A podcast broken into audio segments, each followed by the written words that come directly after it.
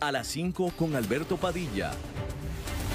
Un programa diseñado con el objetivo de llevarte diariamente un tema de actualidad, acompañado siempre de reconocidos editorialistas, de lunes a viernes a las 5 de la tarde por CRC 89.1 Radio, a las 5 con Alberto Padilla. Hola, ¿qué tal? Saludos, bienvenidos a esta emisión de A las 5 con su servidor Alberto Padilla. Muchísimas gracias por estarnos acompañando. Le mando cálidos saludos desde las instalaciones y la señal de CRC 89.1 FM en San José, Costa Rica, desde donde transmitimos en vivo a través de la señal, por supuesto, y también a través de la señal de Facebook Live al mundo hispano de eh, en la página de este programa, a las 5 con Alberto Padilla. Ahí estamos en vivo y también grabados y también al resto del mundo de habla hispana a través del formato podcast en las diferentes plataformas al respecto. Las más importantes, cuando menos, Spotify, Google Podcast, eh, Apple Podcast, etcétera, etcétera. Aquí en Costa Rica, este programa que sale en vivo en este momento a las 5 de la tarde se repite todos los días a las 10 de la noche. CRC 89.1 FM. De nuevo, saludos a todos ustedes. Gracias por acompañarnos. Tratando de controlar los incontrolables, el señor David Guerrero, el maestro limpio. Y aquí la que manda y ordena es la señora Lisbeth Ulet, a cargo de la producción general de este programa. Bueno, hay que decir que el Bitcoin, que es la principal moneda virtual del mundo, está cotizando ahora por encima de los 11.500 dólares cada uno, que es su nivel más alto en casi un año. Esta divisa digital ha ganado más de 180% desde sus mínimos de mediados de marzo, cuando cotizaba en cerca de 4 mil dólares. Los analistas dicen que la razón principal de la subida es la caída del dólar, el cual ha venido depreciándose en los últimos meses ante la expectativa de que la Reserva Federal mantendrá sus tasas de interés cerca del nivel del 0% por años por venir como parte de su combate a la depresión económica por la pandemia. Si uno le pregunta a los entusiastas de los bitcoins, que por supuesto que los hay, ellos le van a responder que la subida de precio es porque los inversionistas están buscando un refugio seguro para su inversión. Ajá, sí como no, refugio seguro, por supuesto. Buena suerte para el valiente inversionista que piensa que el Bitcoin es un lugar seguro para guardar su plata, pues esta moneda virtual, como todas sus compañeras, han demostrado ser extraordinariamente volátiles. ¿Ok? Si para usted una inversión segura es que seguramente tal vez de aquí a cinco años va a ganar más de lo que invirtió originalmente, obviamente no está garantizado, pero de aquí a cinco años con todo tipo de giros y de volteretas, y usted tiene el estómago para eso, ah, pues está bien, está bien, buena suerte.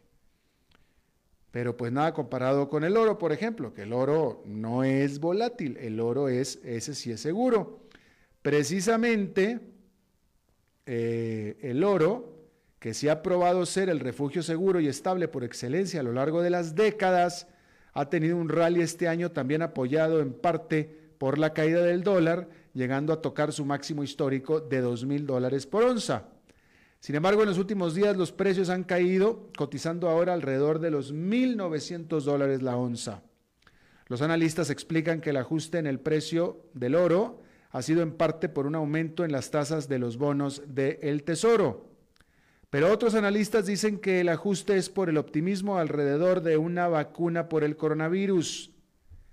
Estas explicaciones divergentes apuntan a que la volatilidad en el mercado continuará.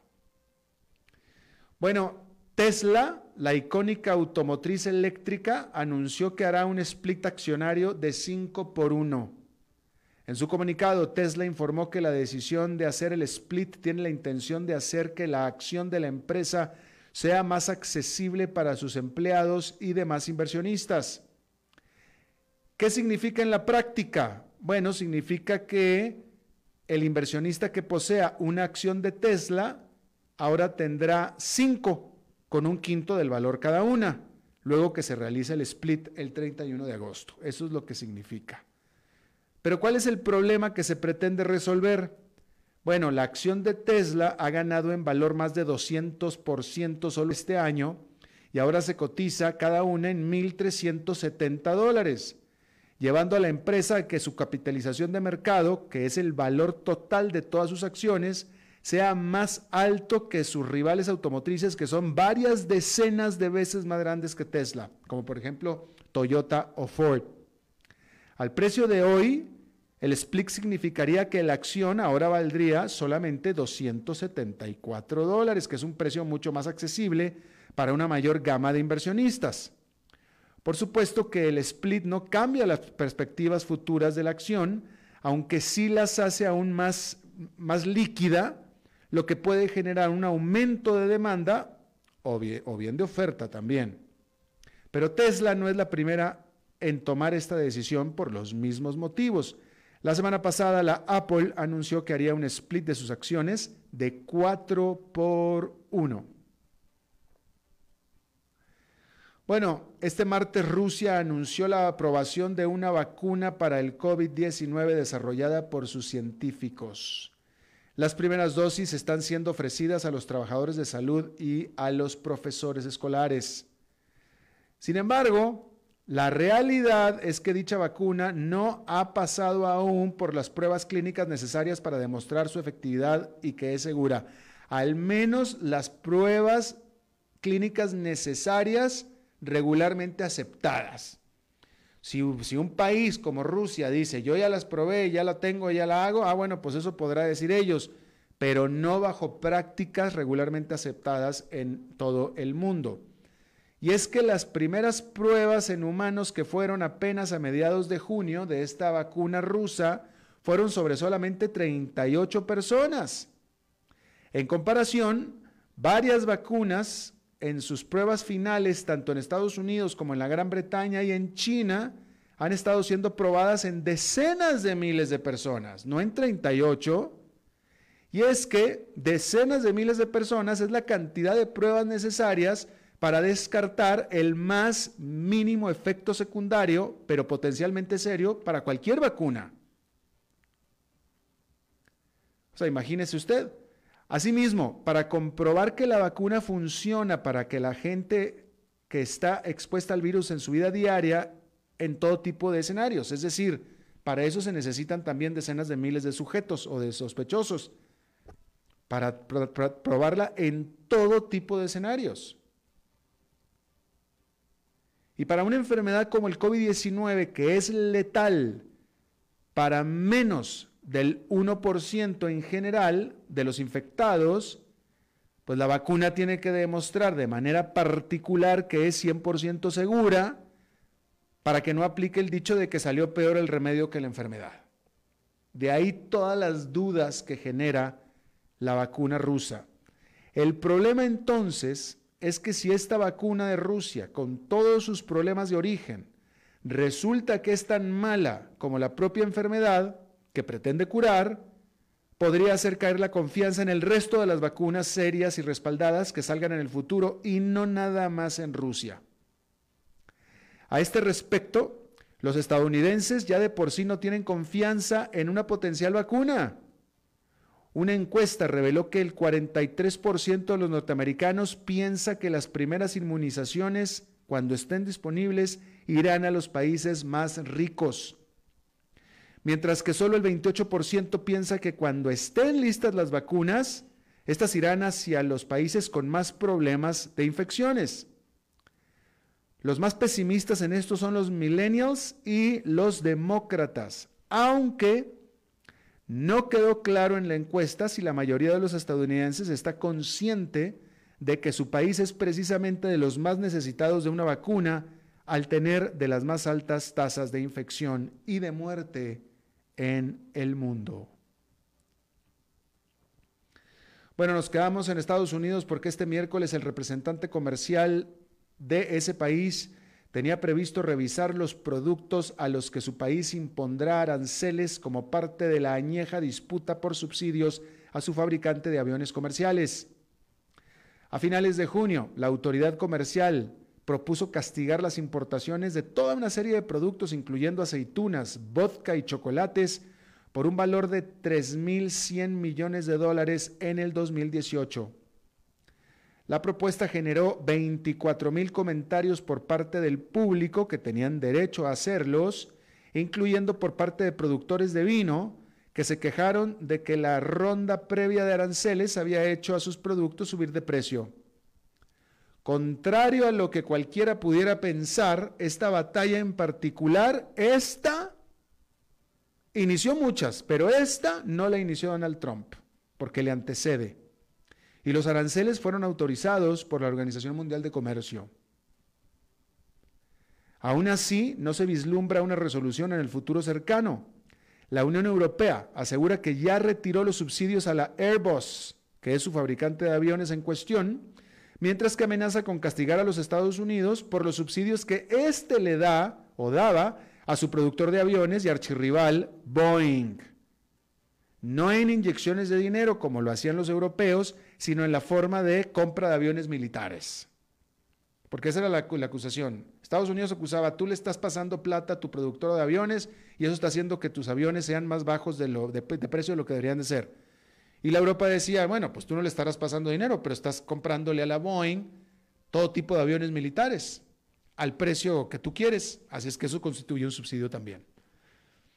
Y para eso deberán de recibir autorización de la propia OMC en septiembre. Estoy hablando de la Unión Europea. En septiembre se espera que reciban autorización de la OMC para que le dé, le propine sus propios aranceles a productos estadounidenses. Pero los norteamericanos también aseguran que retiraron ya esos subsidios y amenazan que si los europeos aplican dichos aranceles, ellos responderán con otro nuevo contraataque.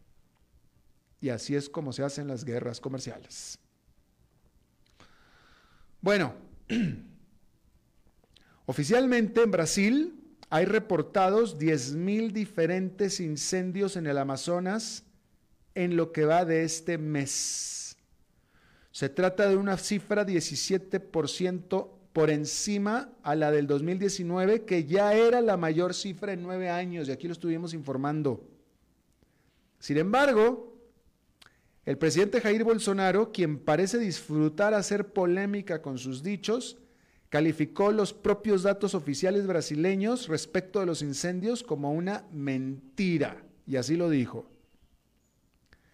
La, deforestación del Amazonas se ha acelerado durante la pandemia con diferentes grupos tratando de lucrar con madera y ganado, etcétera.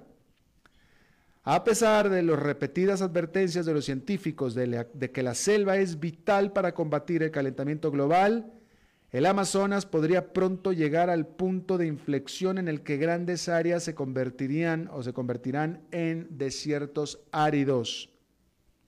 Más aún, los oficiales advierten que el humo de los incendios podrían exacerbar los síntomas respiratorios del COVID-19, que en Brasil ya ha matado a más de 100.000 personas. Y a todo esto, Jair Bolsonaro dice, los datos que da el gobierno respecto al Amazonas son mentiras. Bueno, Airbnb, usted conoce Airbnb. Airbnb es una de las empresas tecnológicas y digitales en el lado equivocado de la pandemia. A diferencia de Amazon o de Facebook, este ha sido un muy año, un, año muy, muy duro para la primera y principal plataforma para compartir la casa en la montaña o en la playa, o sea, Airbnb. Con la pandemia, la industria de los viajes y vacaciones prácticamente se extinguió, haciendo desplomar el valor de Airbnb de 31 mil millones de dólares a principios de año a solo 18 mil millones hoy y ha tenido que hacer fuertes recortes de personal. Sin embargo, en los últimos dos meses el negocio de la empresa ha registrado un rebote al estar la gente queriendo aprovechar las vacaciones de verano, las cuales ya se acaban, cerca de sus lugares de origen a donde puedan llegar conduciendo sus vehículos. Recientemente, los propietarios de viviendas en las plataformas se han quejado de recibir el pago tarde o nunca, pero la empresa culpó de ello a un problema técnico que en teoría ya resolvió. En medio de todo esto, Airbnb se espera antes de que termine el mes que meta la solicitud con los reguladores del gobierno para poder colocarse en bolsa o salir a bolsa de valores antes de que termine el año. De aquí a entonces la empresa tendrá muchos problemas para poder encontrar su justa evaluación que sea atractivo tanto para la compañía como para sus potenciales inversionistas. ¿Cuánto valemos? ¿Cuánto vale la empresa si no podemos calcular cuánto venderemos? El salir a bolsa es prácticamente poner en venta la empresa. En la práctica es como poner en venta la empresa nada más que en pedacitos. Y para eso hay que evaluarla. Y para evaluarla entonces, pues hay que saber los números. Pues sobre todo saber cuánto va a ingresar, cuánto vamos a, cuánto vamos a vender, etcétera. Pero en este caso, pues es imposible. Así es que va a ser un trabajo formidable poder llegar a un precio de nuevo atractivo para ellos, para salir a bolsa, y atractivo para un inversionista que diga, ok, yo creo que va a seguir vendiendo lo suficiente como para que la acción crezca, entonces es una buena oportunidad de inversión. Y ese va a ser tremendo problema.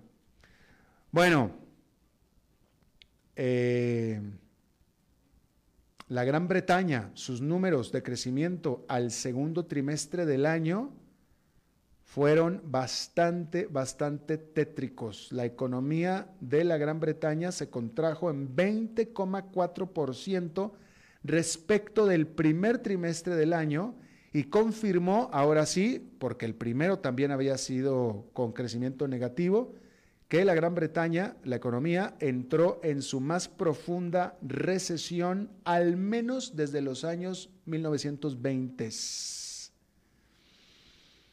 Desde que terminó el 2019, es decir, el año pasado, la Gran Bretaña ha sufrido casi el peor desempeño de las economías de todo el continente europeo, excepto por la española. A la única que le ha ido peor es a la economía española. Pero la economía de la Gran Bretaña, siendo más grande, mucho más grande que la española, pues las implicaciones y también la sensación es mucho mayor. Sin embargo, los últimos datos, es decir, los de julio, señalan que habría estado dándose, más bien los de junio, los de junio, y con julio se confirmaría que estaría dándose una incipiente recuperación en la Gran Bretaña. Bueno, Luego de 102 días sin transmisiones a nivel local, Nueva Zelanda tuvo su primer caso local de coronavirus. Y de hecho no fue uno, fueron cuatro y todos miembros de una misma familia en la ciudad de Auckland. Y por tanto, entonces, si son cuatro, entonces son cuatro por cuatro. Y si son cuatro por cuatro, son cuatro por cuatro por cuatro. Y por tanto, entonces la capital de Nueva Zelanda, Auckland, se ordenó un confinamiento, todo mundo encerrado otra vez y aplicar medidas de distanciamiento social. Y bueno, pues ahí está, esto en el único país prácticamente que había eliminado por completo el COVID-19 de sus fronteras. Antes de pasar a una pausa, déjeme le informo que allá en Nueva York fue una jornada en la que regresaron los resultados positivos con el índice industrial Dow Jones ganando 1,05%, el Nasdaq Composite subiendo 2,13% y el Standard Poor's 500 con un avance de 1,4%. En una nota eh, interesante, déjeme le comento nada más rápidamente que eh, uno de los nombres más reconocidos cuando usted va o iba al cine o si no cuando usted ve una película, uno de los nombres más, más reconocidos es el de 20th Century Fox. ¿No? Usted ve el logotipo de 20th Century Fox. Bueno, pues resulta que ese nombre va a desaparecer por completo y también el logotipo.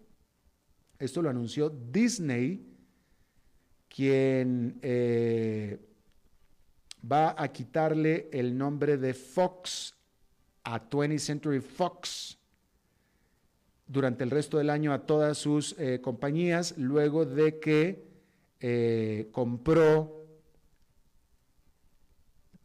la, gran mayoría de los activos de Fox por 71 mil, millones de, dólares. Y, por entonces, para que ya no se confunda con la cadena Fox, pues entonces está tomando una decisión estratégica de mercadeo y ahora todo lo que hasta ahora se llamaba 20th Century Fox, ahora se va a llamar simplemente 20th Century Studios. Y listo, se acabó. Así es que el icónico nombre de 20th Century Fox desaparece a partir de este año. Bien, vamos a hacer una pausa y regresamos con nuestra entrevista de hoy. A las 5 con Alberto Padilla por CRC 89.1 Radio. Tinto, blanco, rosado, espumante, seco dulce. El vino es como los amigos, proviene de diferentes cepas y familias convertidas en bodegas de tradición. La Iride, una bodega personal establecida en Mendoza, Argentina, produce vino de exportación con la calidad de Mendoza, expresada en taninos frescos, frutales, remembranzas de tabaco y chocolate. Una fiesta al paladar. La Iride, vinos argentinos de tradición. CRC 89.1 Oyentes informados. Agua es vida, salud y bienestar. Por eso, vos y los tuyos necesitan agua purificada, ozonizada y embotellada San Ángel. Hace que tu vida sea más larga y saludable con agua San Ángel. Disfrútala naturalmente y viví una experiencia con agua purificada San Ángel. Pureza que se siente. Búscanos en Facebook como Agua San Ángel. En tiempos de emergencias y de incertidumbre, es fundamental la información verificada y confiable. Evite los medios anónimos e irresponsables. Dígale no a las noticias falsas. Los medios de comunicación formalmente establecidos son el antídoto más eficaz contra la desinformación. Infórmese por la radio y la televisión a toda hora, con los rostros y las voces que usted conoce y confía fue un mensaje de la Asociación Internacional de Radiodifusión, AIR. Tinto, blanco, rosado, espumante, seco dulce. El vino es como los amigos, proviene de diferentes cepas y familias convertidas en bodegas de tradición. La Iride, una bodega personal establecida en Mendoza, Argentina, produce vino de exportación con la calidad de Mendoza, expresada en taninos frescos, frutales, remembranzas de tabaco y chocolate. Una fiesta al paladar. La Iride, vinos argentinos de tradición. CRC 89.1 Oyentes informados. El agua es vida, salud y bienestar. Por eso, vos y los tuyos necesitan agua purificada, ozonizada y embotellada San Ángel. Hace que tu vida sea más larga y saludable con agua San Ángel. Disfrútala naturalmente y viví una experiencia con agua purificada San Ángel. Pureza que se siente. Búscanos en Facebook como Agua San Ángel. En tiempos de emergencias y de incertidumbre, es fundamental la información verificada y confiable. Evite los medios anónimos e irresponsables. Dígale no a las noticias falsas. Los medios de comunicación formalmente establecidos son el antídoto más eficaz contra la desinformación. Infórmese por la radio y la televisión a toda hora, con los rostros y las voces que usted conoce y confía fue un mensaje de la Asociación Internacional de Radiodifusión, AIR.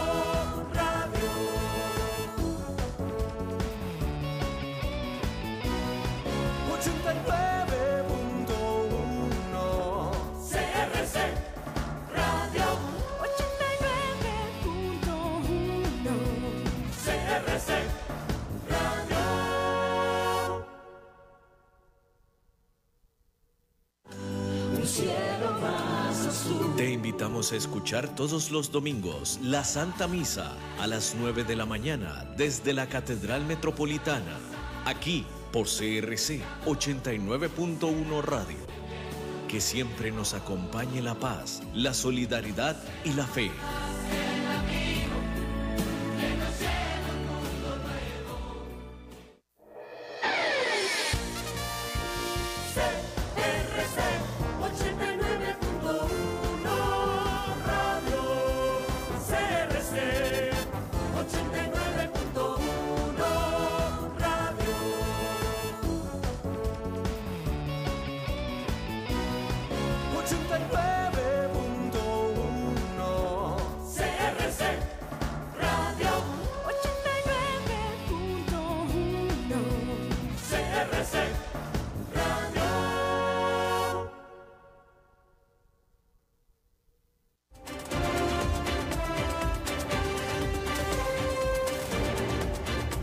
Seguimos escuchando a las 5 con Alberto Padilla.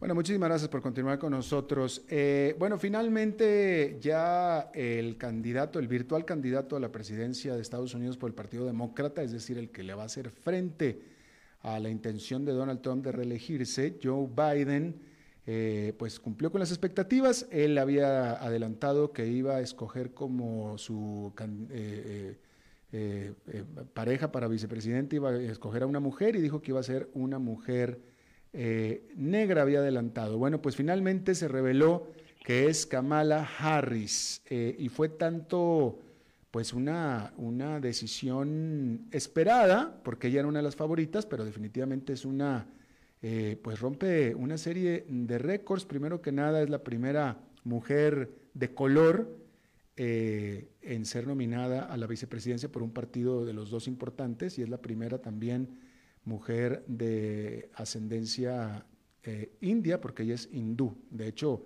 los dos padres son eh, minoría, la mamá es de la India y el papá es jamaiquino. Además, esto, esto es bien interesante, es la primera o el primer candidato presidencial o vicepresidente, cualquiera, es el primero del Partido Demócrata que viene, de acuerdo a esta nota que yo estoy leyendo, que me parece increíble, pero es una nota muy seria, es el primer candidato demócrata, tanto mujer u hombre, para presidente o vicepresidente que viene de un estado al oeste del estado de Texas, porque ella es, ella es californiana. Y bueno, vamos a hablar de eso y para eso está con nosotros mi colega periodista y buena amiga eh, radicada en California desde hace ya más de una década, Ana Patricia Candiani y, eh, bueno, pues forzosamente, uno por periodista y dos por californiana, que es de donde es eh, Kamala Harris, es alguien que debes de estar conociendo y siguiendo desde hace tiempo, Ana Patricia. Así es, porque obviamente ella y no solamente nació acá en California, sino que realizó prácticamente su carrera en este estado, es senadora por el estado de California. También, de hecho, es la segunda eh, mujer de raza negra que ocupa un escaño en el Senado. Así que Kamala Harris ha venido haciendo historia desde hace mucho tiempo y como fiscal, ah, tanto de distrito como la fiscal del Estado, pues dejó una buena impresión. Aunque también eso es parte de las críticas que ahora le están haciendo porque le han abundado las críticas a Kamala Harris.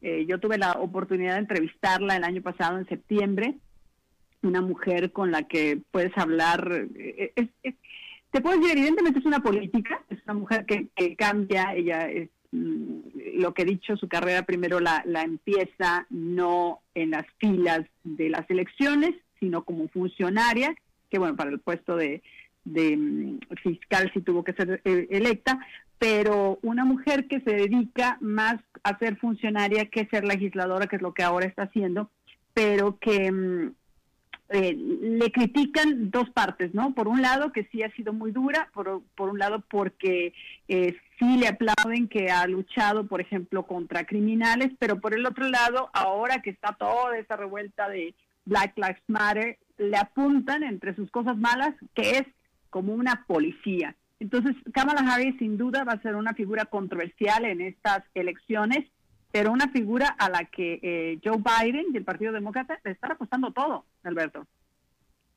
Bueno, y, aparte es notable porque, bueno, siempre sí o sí el vicepresidente, eh, pues es el, eh, está en la línea de, de, la presidencia, es decir, típicamente el que más chances tiene de quedarse en la presidencia, pues es el vicepresidente que esté en turno. Y en este caso, Kamala Harris, que es joven, tiene 55 años, está corriendo eh, de la mano de Joe Biden, que Joe Biden tiene arriba de 70, cerca de 80 ya. 77 años. Kamala tiene 55, cumplirá 56 ahora en octubre. Entonces, si bien es cierto, no estamos hablando de una super jovencita, es una mujer adulta, mayor, eh, pero comparado con Joe Biden, pues estamos hablando de 20 años de diferencia. Y lo que se especula desde hoy es que si se convirtiera en la vicepresidenta de Estados Unidos, eventualmente podría llegar a la presidencia de este país. De ese peso es, y por eso también de ese peso es la cargada que ya desde ayer lanzaron los republicanos para mm, tratar de sacarle cualquier trapito al sol o cualquier punto que piensen que es una debilidad ante el pueblo estadounidense. Claro. Eh, esto ya va a ser a manera de comentario, eh, Ana Patricia. Eh, siendo de California y siendo que la, la, minoría más numerosa, es más, yo creo que incluso es la mayoría, tú me lo vas a, decir ahora, de la población en California son hispanos. Entonces, siendo ella de California, me decepciona un poco que no haya sido hispana. Pero sabes una cosa, eh, yo te digo que creo que los sopesaron pero lo más importante que estuvo pensando Biden y porque lo estuvo manifestando prácticamente desde un principio, que iba a nombrar a una mujer y quería además una mujer que fuera de la raza negra, por la situación que se está viviendo. De alguna forma, aunque obviamente no es hispana, es hija de inmigrantes. Entonces, por ahí es como que trató de buscar la diversidad. Mujer, negra, hija de inmigrantes. Yo no sé, Alberto, si este país está todavía listo, no me refiero a los hispanos, si este país lo que es eh, el, corazón, los um, estadounidenses blancos conservadores, están listos para un vicepresidente hispano. No lo sé. Creo que, Joe Biden ha de haber hecho esa reflexión junto con su equipo de campaña, porque tienen que apuntarle a todo para tratar de sacar del poder a, Donald Trump. Eso que ni qué. Eh, a ver, esta pregunta sí te la hago con toda la inocencia del mundo porque a pesar de que yo viví veintitantos años en Estados Unidos, yo tengo que decir que eh, eh, mi mercado siempre fue Latinoamérica, eh, yo siempre estuve mirando hacia Latinoamérica y, y la verdad que no puedo decir que conozco la población hispana de Estados Unidos tan bien como la conoces tú porque tú eres todo lo contrario, tú has estado décadas en Estados Unidos trabajando en y con la población hispana, primero en Florida, después en California, y tienes definitivamente un entendimiento mucho más profundo de la población hispana que yo. Eh, yo en todo caso tengo más entendimiento, entendimiento de la población negra, fíjate, por la naturaleza del lugar donde yo viví. Pero entonces te pregunto, eh, ¿a dónde crees que van a jalar o a dónde crees que van a apoyar los hispanos en esta, en esta carrera? Mira, es, es una pregunta difícil de contestar en, una frase sencilla, porque si te vas, tú acabas de mencionar que, que viví en Florida, ahora vivo en California, estamos hablando de dos territorios muy diferentes. Eh, California es un estado en su mayoría demócrata. No quiere decir que no, no haya republicanos. En la parte del sur, en el condado de Orange, hay muchos republicanos. Pero California tiende a votar por el demócrata. Por eso la gran pregunta es, ¿por qué nombrar una vicepresidenta o una compañera de fórmula que pertenece a California cuando ese voto ya estaría como garantizado? Y obviamente Biden sopesó otras cosas y no la, el lugar de origen de, de Kamala Harris. Si te vas a Florida, que es el otro estado donde también viví, es un estado más republicano, aunque en los últimos años tuvo como una especie de movimiento y, los demócratas o los republicanos fueron como cambiando, sobre todo las nuevas generaciones, a transicionar a, tener algunos puntos de, demócratas en el Estado. Entonces tiene mucho que ver dónde vivas, en qué estado del país vivas. Em, obviamente las ideas de, en este caso, esta fórmula Kamala Biden.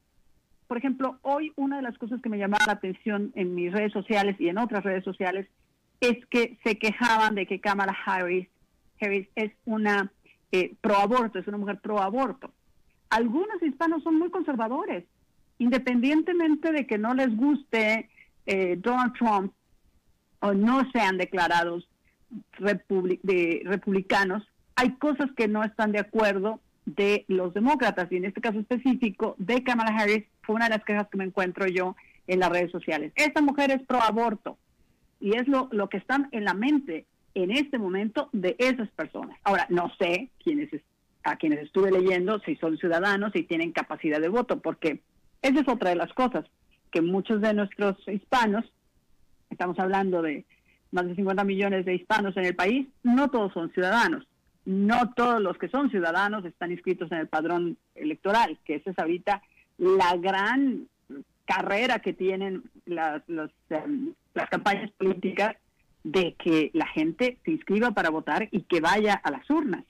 Entonces, te quiero decir que tradicionalmente, y por ejemplo Obama lo ganó con el voto, o sea, parte importante de su triunfo fue los hispanos, fueron los hispanos.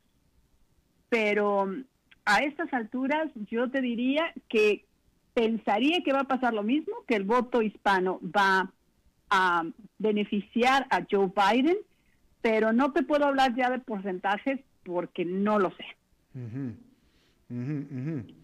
Eh, efectivamente, sí, me hiciste recordar, a Obama el voto hispano lo, ayudó. Pareciera que minoría se apoyó a la minoría, ¿no?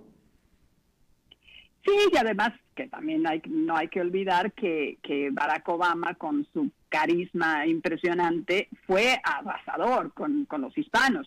Era, eh, sí, por el tema minoría, primer presidente negro en la historia de Estados Unidos, pero además un hombre que que se paraba en frente del público a hablar y cautivaba y que además también con una agenda migratoria que prometió que no se dio porque no hablamos, no tenemos una reforma eh, migratoria inmigratoria integral, pero que se prometieron esas cosas.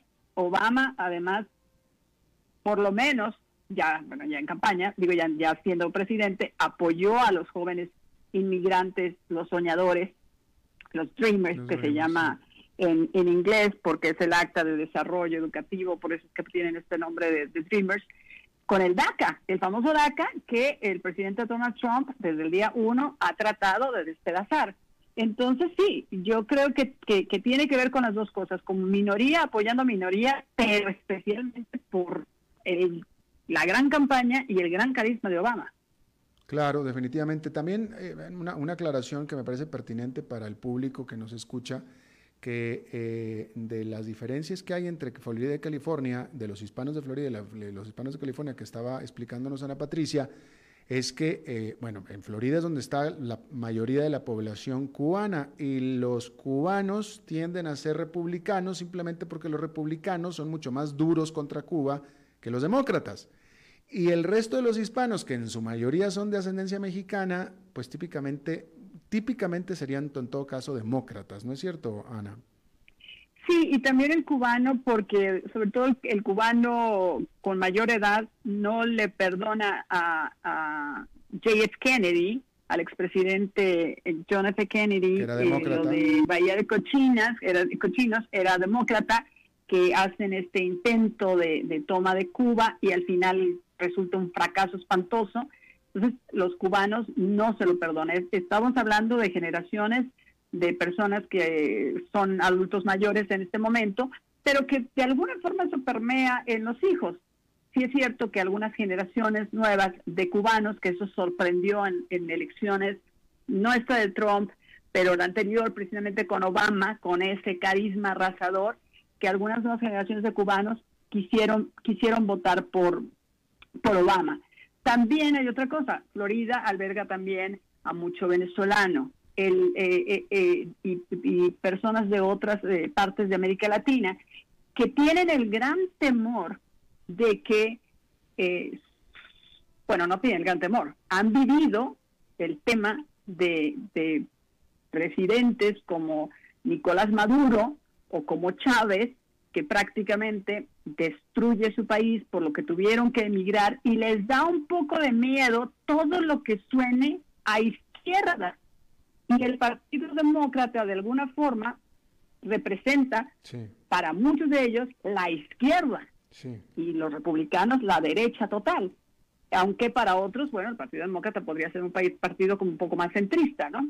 Pero que eso va a ser otro de los puntos que habría que, analizar para el tema de Kamala, ¿no? Que Kamala cuando estuvo tratando de ser la candidata a la presidencia, tomó algunas posturas calificadas como más de izquierda, eh, como jugando un poco el juego que, a veces juegan los políticos. Entonces, ahora que está como revirando un poco, algunos están preguntándose, eh, pues, qué tan honesta puede ser en sus actividades políticas o si todo es precisamente para eso, ¿no? Para ganar el voto, para ganar en ese momento lo que era la candidatura a la presidencia o en ese momento para poderle ayudar a Joe Biden a ganar la presidencia de Estados Unidos, ¿no?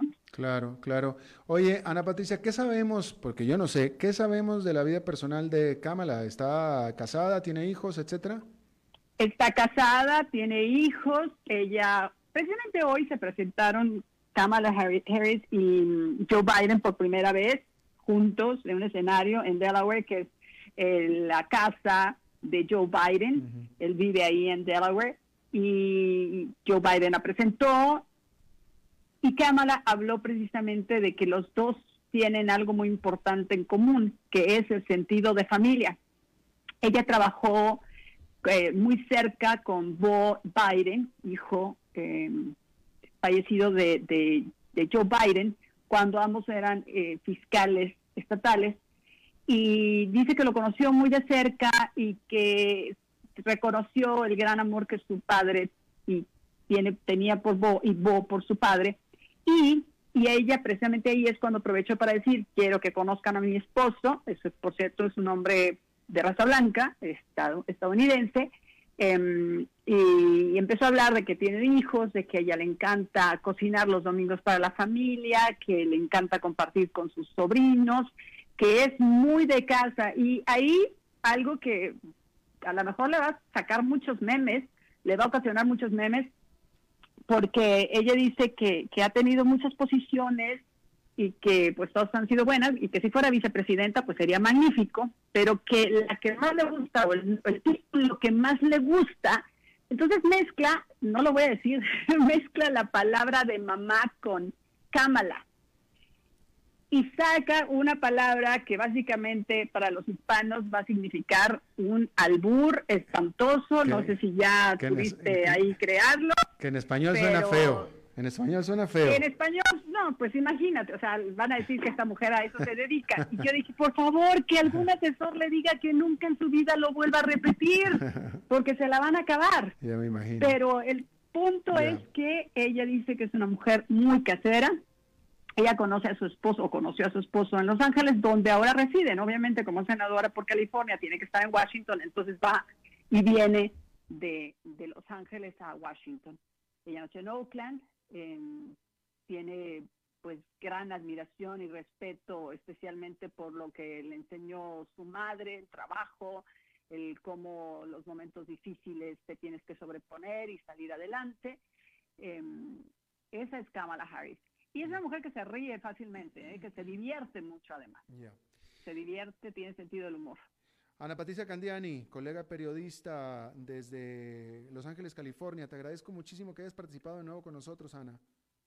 No, con muchísimo gusto, Alberto, aquí encantada. Siempre cuando gustes y un saludo a todos en tu auditorio. Ya, gracias. Seguiremos hablando de esto más adelante. Bien, vamos a hacer una pausa y regresamos con más.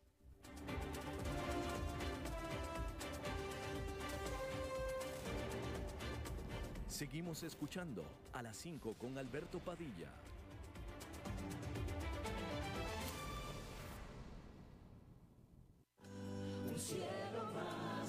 Te invitamos a escuchar todos los domingos la Santa Misa a las 9 de la mañana desde la Catedral Metropolitana, aquí por CRC 89.1 Radio. Que siempre nos acompañe la paz, la solidaridad y la fe.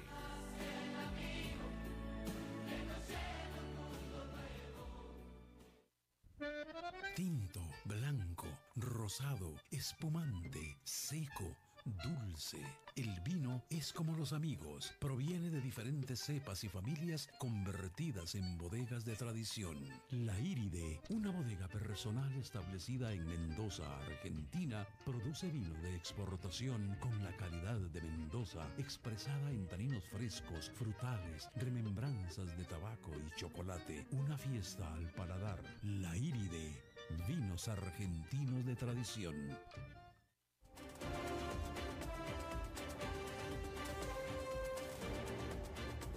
Seguimos escuchando a las 5 con Alberto Padilla. Bueno, muchísimas gracias por continuar con nosotros. Es miércoles y los miércoles nosotros visitamos a la inefable.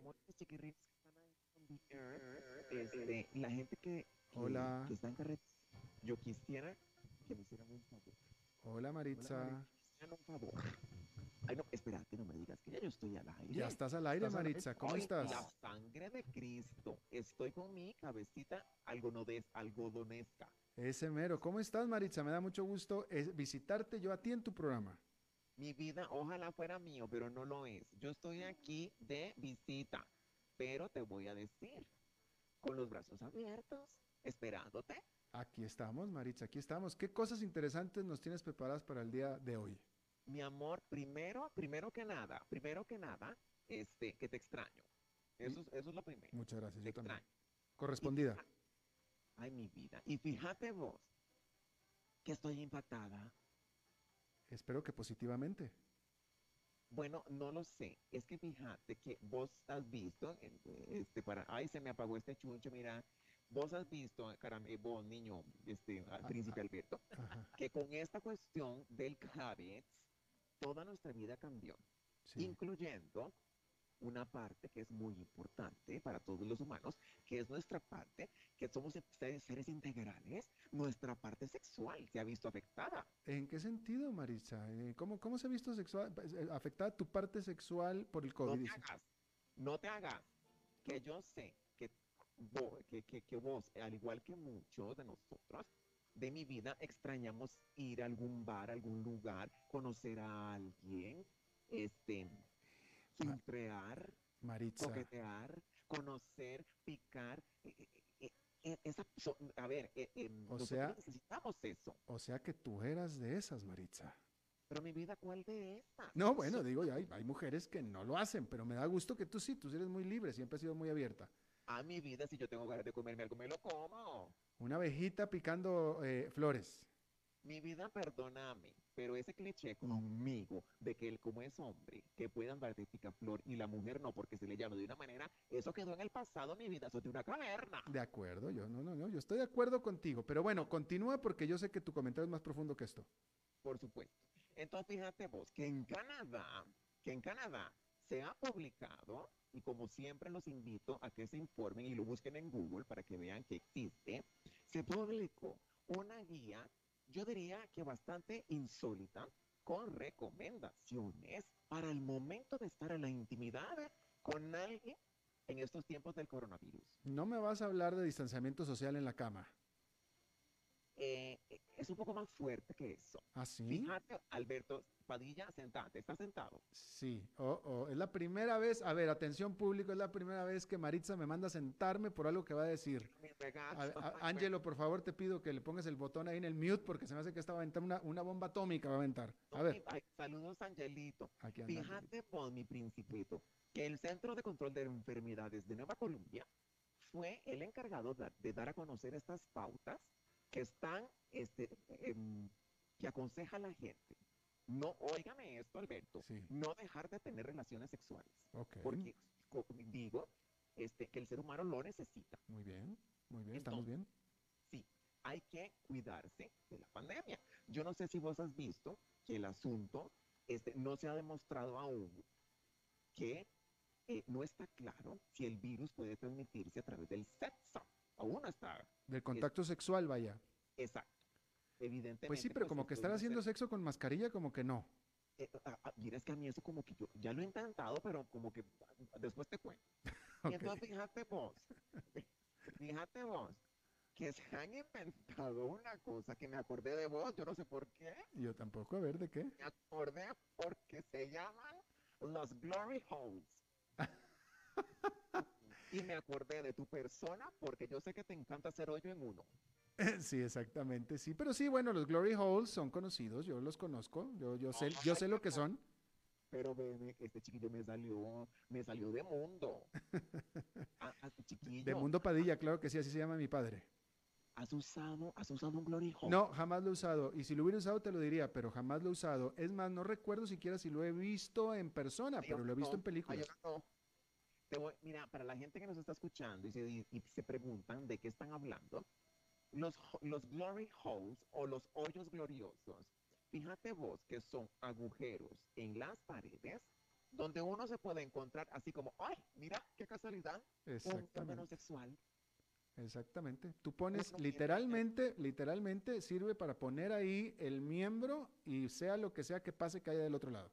¡Ay, qué emoción! Es como, como gallo tapado en, en la lotería. Algo así. Fíjate vos, ay Dios mío. Pero es que te voy a decir, ellos dicen, veme que no lo dice la tía Maritza, no, lo dice el Centro de Control de Enfermedades en, en, en, este, en Colombia. Ajá. Y estos chiquillos dicen que, este, que es la manera idónea de evitar el contacto cara a cara con, con otro ser humano. No, pues eh, evitas todo contacto, menos el, el exclusivamente sexual, porque hay una pared en medio, o sea, entonces evitas todo. Na- Nada más que- que ahí sí no sabes qué te puede tocar, ¿verdad? Te puede tocar ahí el señor Alfaro y, y- y- ni modo. No, mi vida. De repente usted está ahí y usted dice, ay, no era por aquí, se equivocó de hoyo. Ese es el riesgo. Sí, sí, sí. Ese sí. es el riesgo. Ahora, yo te voy, veme que yo me considero una mujer de mundo, este Bertito. Pero fíjate que yo soy como más, eso me parece muy impersonal, bebé. Es, y lo es, pero, pero, pero el Glory Hole, eh, lo interesante de todo esto, eh, mi querida Maritza, ahora resulta que te voy a dar lecciones yo a ti, pero resulta que no, eh, eh, el. Glory Hole era famoso desde antes de la pandemia, es decir, hay gente que a eso, le- que, que es un fetiche, que eso les gusta. No es mi caso, a mí la verdad que yo no le encuentro ninguna, ninguna cosa atractiva al asunto, pero existen desde hace mucho tiempo porque hay gente que les gusta. ¿Ah? Este, lo tuyo no son los hoyos. Sí son los hoyos, pero no los gloriosos, no, no los de gloria, digo, los gloriosos. Ay, No al azar. ay, mi vida. Lo tuyo es el atún. Bueno, entonces, Definitivamente. Entonces, Espérate, bebé. Entonces, oíme, porque ahora estoy aprendiendo de vos. Entonces eran famosos antes de esta carajada. Sí, sí, los Glory Holes son de, de, de, de- de- preceden, anteceden a la pandemia. Pero te digo, es como un fetiche, hay gente que les gusta eh, eh, y, y, pues bueno, pues ok, este, a mí en lo personal no me, no me causa ningún interés ni antes ni después, pero, pero sí son muy conocidos de ese tiempo, por eso conocí el término Glory Hole. Mira, que vos me podrías traducir esto. Fíjate que en mis notas tengo que la investigación publicada en una revista que se llama Annals of Internal Medicine, Ok, ¿me podrías traducir eso? Los, los anales de la medicina interna, Ah, yo pensé que era algo del ano. no anales. Ah, los, ay, de vos. Este, Eh, bueno. chiquito. Qué bueno que te aclaré porque pudiste haber hecho muy mal uso de esto. Claro, o quién sabe la no. Este, oíme. Entonces fíjate vos que por lo menos lo que me gusta es que estos, estos señores están conscientes de que nosotros como seres humanos no podemos dejar nuestro lado sexual a un lado. No deberíamos, efectivamente, no deberíamos, no deberíamos, sería un lado muy lamentable, definitivamente. Sí, y fíjate que también sugiere utilizar las, las, las llamadas calientes que llaman, ¿verdad?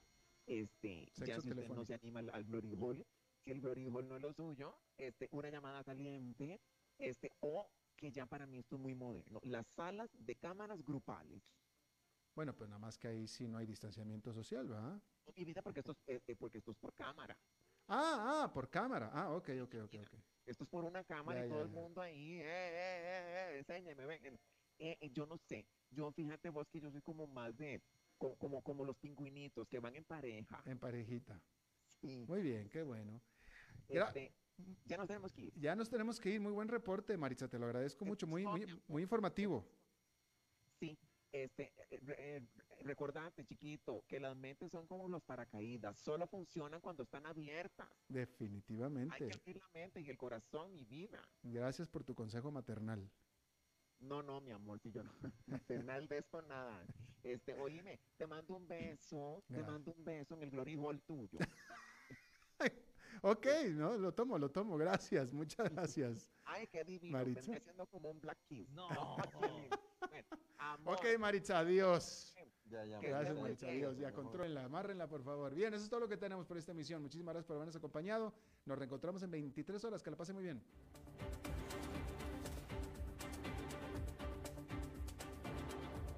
Concluye a las 5 con Alberto Padilla. Un programa diseñado con el objetivo de llevarte diariamente un tema de actualidad, acompañado siempre de reconocidos editorialistas, de lunes a viernes a las 5 de la tarde por CRC 89.1 Radio. A las 5 con Alberto Padilla.